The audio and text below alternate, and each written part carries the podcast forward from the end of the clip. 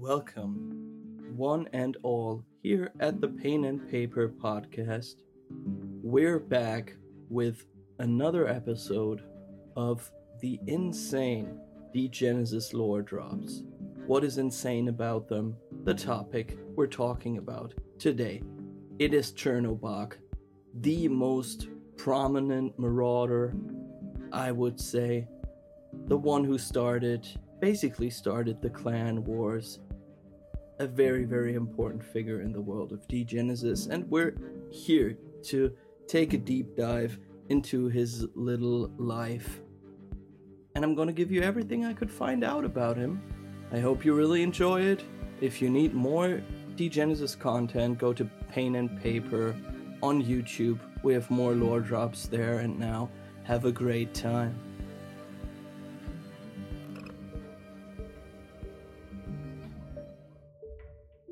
The marauder Chernobog is also known as the Black God and has been worshipped by the clans of the East Borken forests for centuries.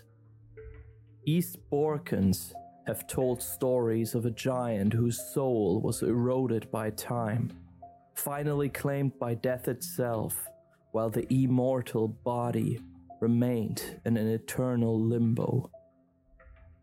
He is described as a giant with an elongated body, empty eye sockets, and a ruined nose. Bleached cables stick out of his skull. Some of them lead back into his body, while others end in dangling rat skulls and glittering artifacts. He moves his head back and forth constantly, as if he was sniffing. The black god once climbed down into the ravines of the ruins and remained there for many winters, becoming a shadowy curse. The woodfolk have tried to appease Chernobog with animal carcasses, carved figurines in his image, and wild honey.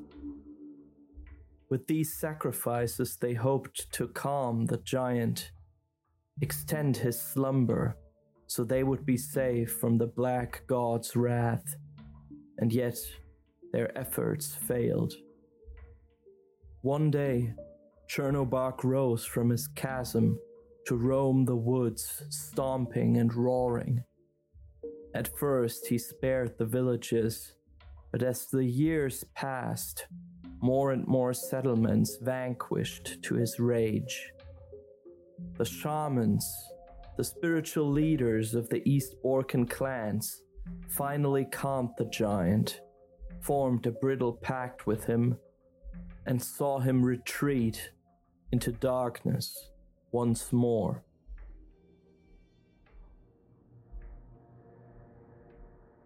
More than a decade later, in February 2593, Chernobog rose again. The marauders summoned the leaders of the forest tribes to his side and began a deadly march towards the south. His path of destruction led him to Praha. Within days, the city fell to Chernobog and his army, and only days later, the Black God marched on, this time towards the southeast.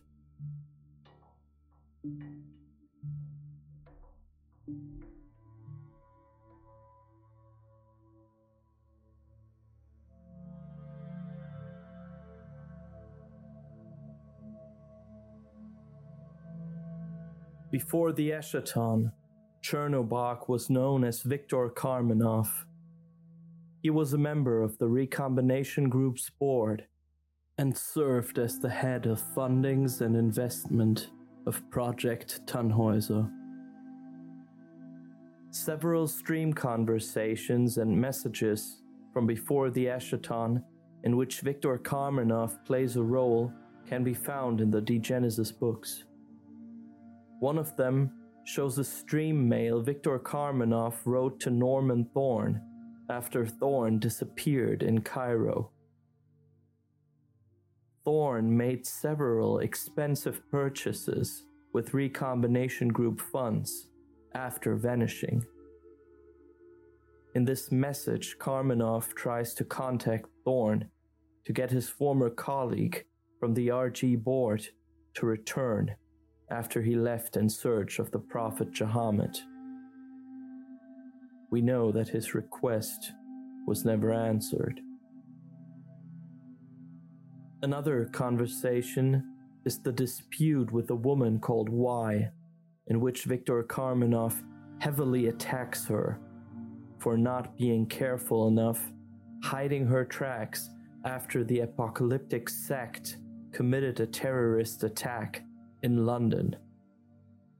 Christina Spurson also joins the conversation, joining Karmanov in his critique of Y's lack of diligence.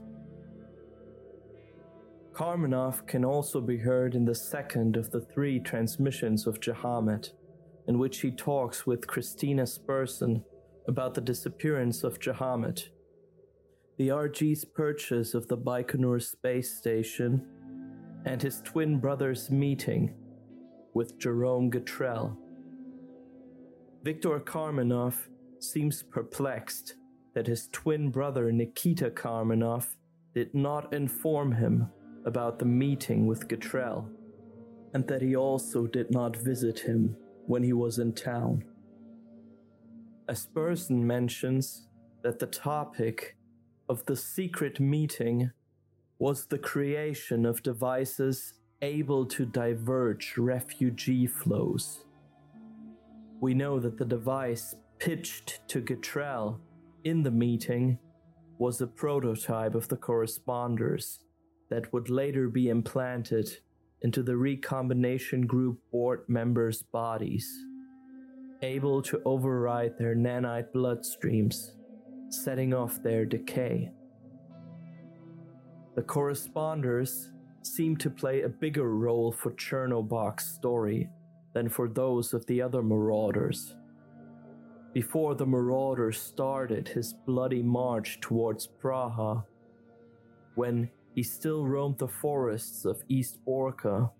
One of the shamans of the forest found a fist sized artifact in the middle of a village that Chernobog had devastated in a fit of rage. The artifact was black and shapeless, barbs rising from its surface. After the shaman had sprinkled the artifact with ancestral ashes, it awoke. A voice sang through the octaves down to a vibrating bass. Calling itself a corresponder, the artifact shared the secrets of the Black God with the shaman. After that, Chernobog spoke to the shamans through the corresponder. As more corresponders were bestowed, temples were erected around them. Rites were devised, and chosen ones were named. The shamans now knew exactly how to appease their god. They offered him willow bark brew, lowered baskets full of datura, belladonna, and black henbane down into his domicile. They set traps. Nothing would be allowed to disturb Chernobog's rest.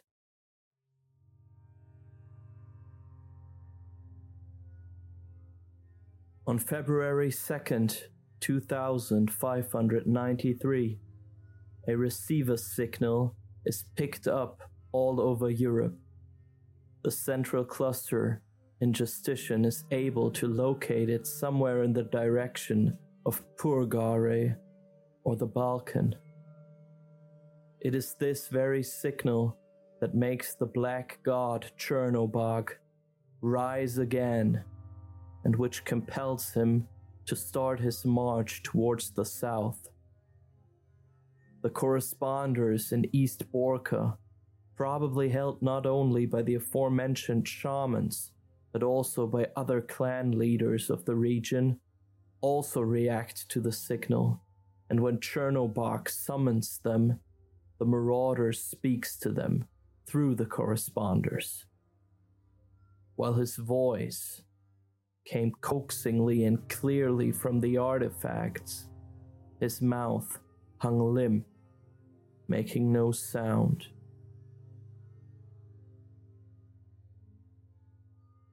Chernobog and his army marched south. Hundreds of clans joined in his wake. They came creeping from bunkers or hesitantly leaving their huts. Nomadic people turned from paths that they hadn't left since the dawn of time. Something important was looming ahead. When Chernobog stopped, ten leaders gathered around him and raised the corresponders above their heads. They listened to the unearthly voice promising eternal reward. Chernobog didn't stray from his path for even a second. He accepted no diversions, even if he was forced to climb mountains. Praha Republica lay in his path, the last bastion of a dying civilization. No one had ever attacked it, nor crossed its minefields, nor entered the range of its machine gun placements until Chernobog arrived.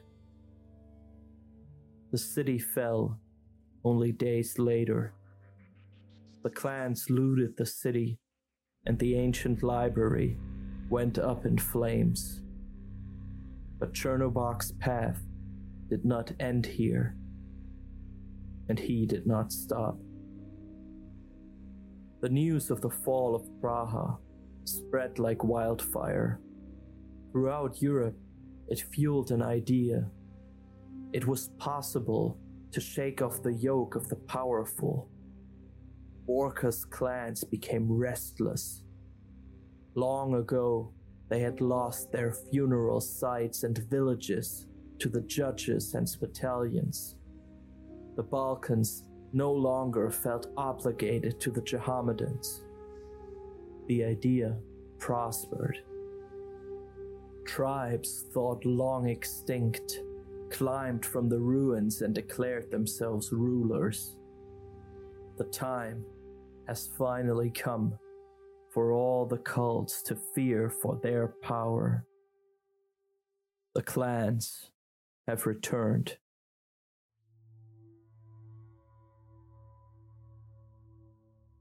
The city of Osman is the urban center of East Borca, ruled by the Jehammedans. The people here take pride in their urban life the colorful, noisy markets, the hot baths, and the great underground library established by archivists from Praha in 2512. It is an Edenic garden, a haven in a burning world. But Chernobog's wrath has not spared Osman. Weeks ago, a patrol spotted a figure with giant antlers on its head in the morning haze, surrounded by dozens of spear bearers. This horned one was rumored to have stood with Chernobog as they broke through Praha's first ring of defense. On a misty summer's day in 2595, Osman's inhabitants heard a drawn out howl. It started softly, but as the seconds passed, it grew louder and louder. The people looked skywards, pointing to two stripes of cloud slowly coming down towards them in a wide arc. An instant later, instead of a place where hundreds of Osmani once laughed, debated, and traded colorful spices and fabric. there was only a blinding fireball. The shock wave from the blast tore through the city, pushing fire and dust ahead of it. People were swept along and thrown against walls like rag dolls. Pieces of debris flew for hundreds of meters, crashing into buildings, tearing swaths of destruction. The thunderclap that followed made glass break and buildings shake. An ochre cloud towered over Osman.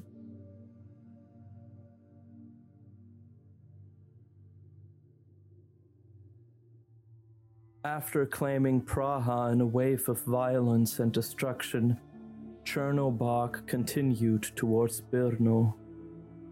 For weeks, the Black God resided here. In the city center, his clans fashioned a throne from his enemies' bones and weapons for him. He never sat on it, never claimed it. Shouts of Chernobog echoed through the streets wherever he walked. Women offered him their children so that he might spare the city. He shoved past all of them without acknowledging or releasing them with his gaze. The clans followed him. Those who could fled to the Spitalians and Helvetics in the fortress of Spilberg.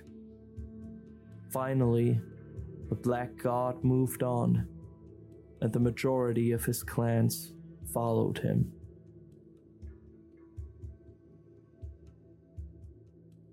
Chernobog's path has led him and his followers towards Pest, a ghost town of ruins that long ago has been claimed by the psychonauts of the Balkan region, the Dushani. The Dushani sound webs engulf Pest. They grind down stone structures and saw the skin off of careless trespassers. All over the Balkan, the Aberrants sway to the rhythm of the songs of Pest. The Balkani avoid the ruins. No voivodat lays claim to this accursed place. All of Pest is a giant amplifier for the Dushani wave, and every building, every hill, and every body of water is included. Any disturbance, even if it is only a cracked branch, multiplies as a dissonance through the wave and makes the aberrants rise. One thing is for sure they will eliminate the disturbance.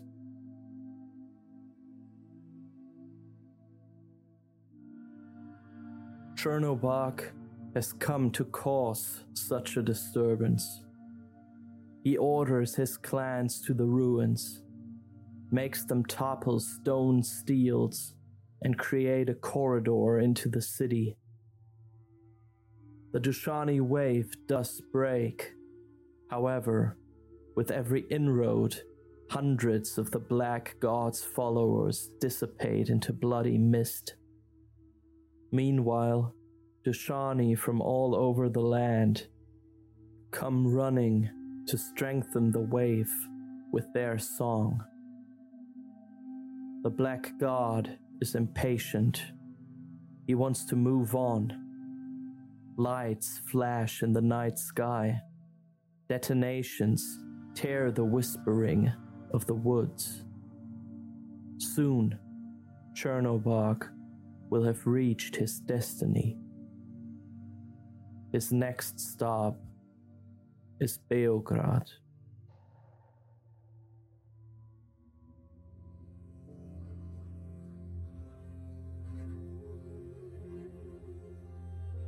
Chernobog's story is heavily connected to another mysterious character of the Degenesis metaplot.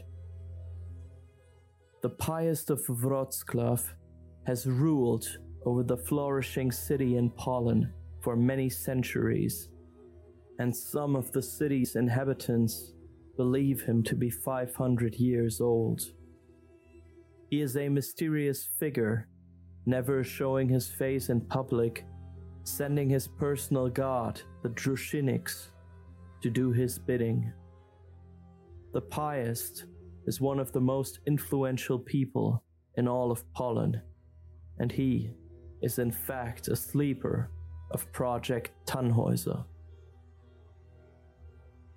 100 years after the Eschaton, the Piast rose with the first cascade of sleepers and took to freeing his brethren from the bunkers. Around him, he gathered a group of sleepers named Team Pollux, which might have existed even before the Eschaton, which would eventually lay the groundworks for what would later become Praha. Centuries before Chernobog's war, Team Pollux identified the mythical figure of Chernobog as a former member of Project Tannhäuser by analyzing the creature's bloodstream. They tried to establish contact in hope of more information, instructions even, on the recombination group's plans. The Black God did not speak. Instead, he rose and tore a swath through the ranks of Team Pollux, gorging on their nanite milk and swallowing their empty husks. The Piast was the only one to survive the nightmarish massacre. Equipped with an artifact that cloaked the machines in his bloodstream, he was ignored by the dreadful giant. Blind Chernobog could not sense him. The Piast fled the scene, terrified by what had become of the recombination group. He used his protocols to forge a coalition of followers who would serve him in revealing the secret of the Marauder and finding out what had caused the total collapse of Project Tannhäuser. He branded this select group his archivists, and together they began their research through the acquisition of artifacts, damaged stream records, bunker intelligence reports, and interrogation transcripts, while using Praha Republica as a base of operations. Their primary agenda was to starve the giant, deny him access to the nanite blood ambrosia until he dropped into extended periods of hibernation. The Piast knew that his archivists were no match for Chernobog, but they had to try and tire him to the point in which he would remain in a torpid trance, incapacitated, until they found a way to deal with him. Containment was the Piast's only hope. Decades went by in which he studied the paralyzed marauder, analyzing the powers bestowed upon him prior to the Eschaton. He traced the neural connections implanted in Chernobog's skull, a mental uplink to Minerva's orbital retaliation systems. Weapons of mass destruction, controlled by the Black God's whims, but inaccessible to his shattered and shrouded mind. The Piast's attention was diverted from the trapped marauder when the rise of Exalt and the city wars ensued. Free spirit had to be stopped, and so the archivists joined the war against Exalt. Praha Republica became the drop off point for artifacts poached from the enemy during the city wars. Much of what came through was repurposed to fortify Praha and bolster its defenses against a potential attack by Chernobog. In the end, all his efforts would amount to nothing. In 2593, his confidants picked up the same AM pulse signal that was registered by the cluster in the west. The Piast had a hunch that free spirit was back on the rise. That same night, he abandoned his base with every artifact that he could carry, knowing full well that nothing would survive Chernobog's wrath. His flight brought him to Wroclaw, where he infiltrated the local line of succession and watched while Praha was torn apart by the marauders' wrath.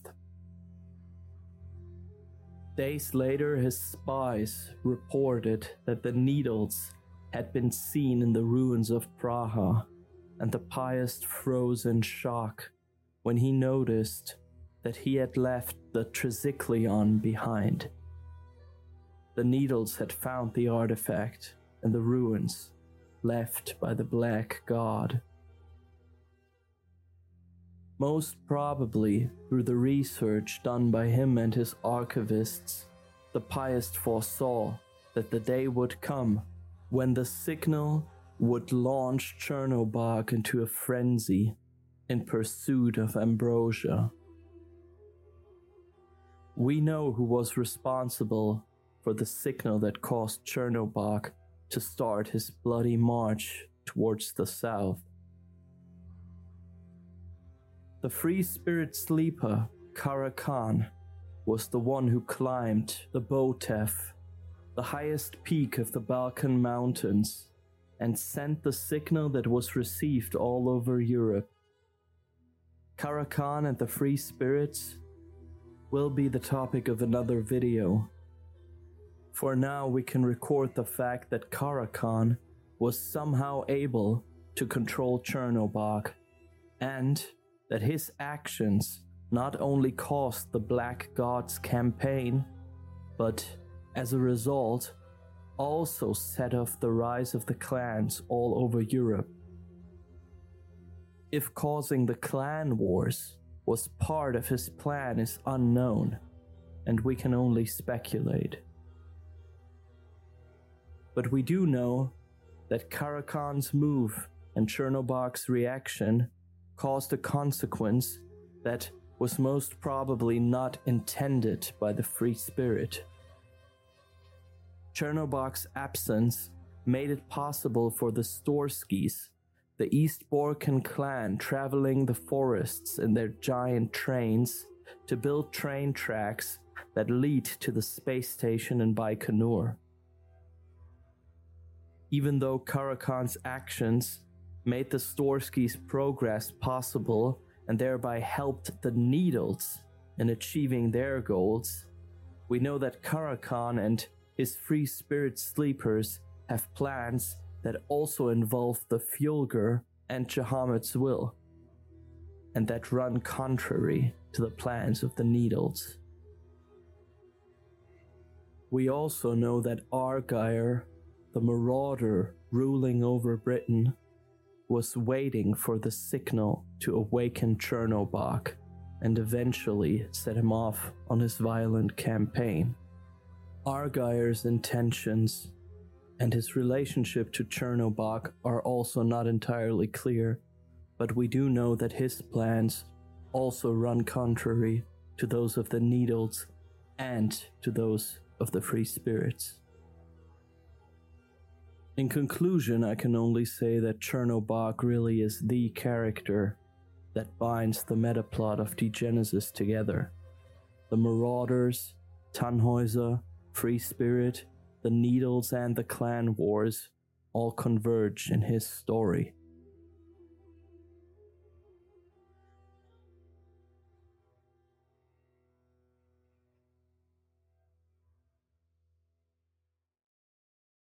Alright, everyone, thank you for watching the video. I hope you liked it. Many open questions on my mind. Uh, for example, does Chernobog act out of free will or is he in fact controlled through the corresponders somehow? Is he like the other marauders just on the hunt for nanites? Or is he somewhat of a tool of Karakan? The fact that he does not speak kind of hints at something there. I'm not sure. Other questions? Were the corresponders planted all over Eastern Europe for the purpose of one day helping to build Chernobog's army? The text said they were bestowed, but by whom? By Chernobog himself? And what about the Triglav corresponder held by Przewalski? And are the clan wars part of Karakhan's uh, and thus Free Spirit's plan to fight the cults? Or were they just an unintended consequence? And what exactly is Chernobog looking for in Beograd? And most importantly, have I made some horrible mistakes again? Do tell me in the comments.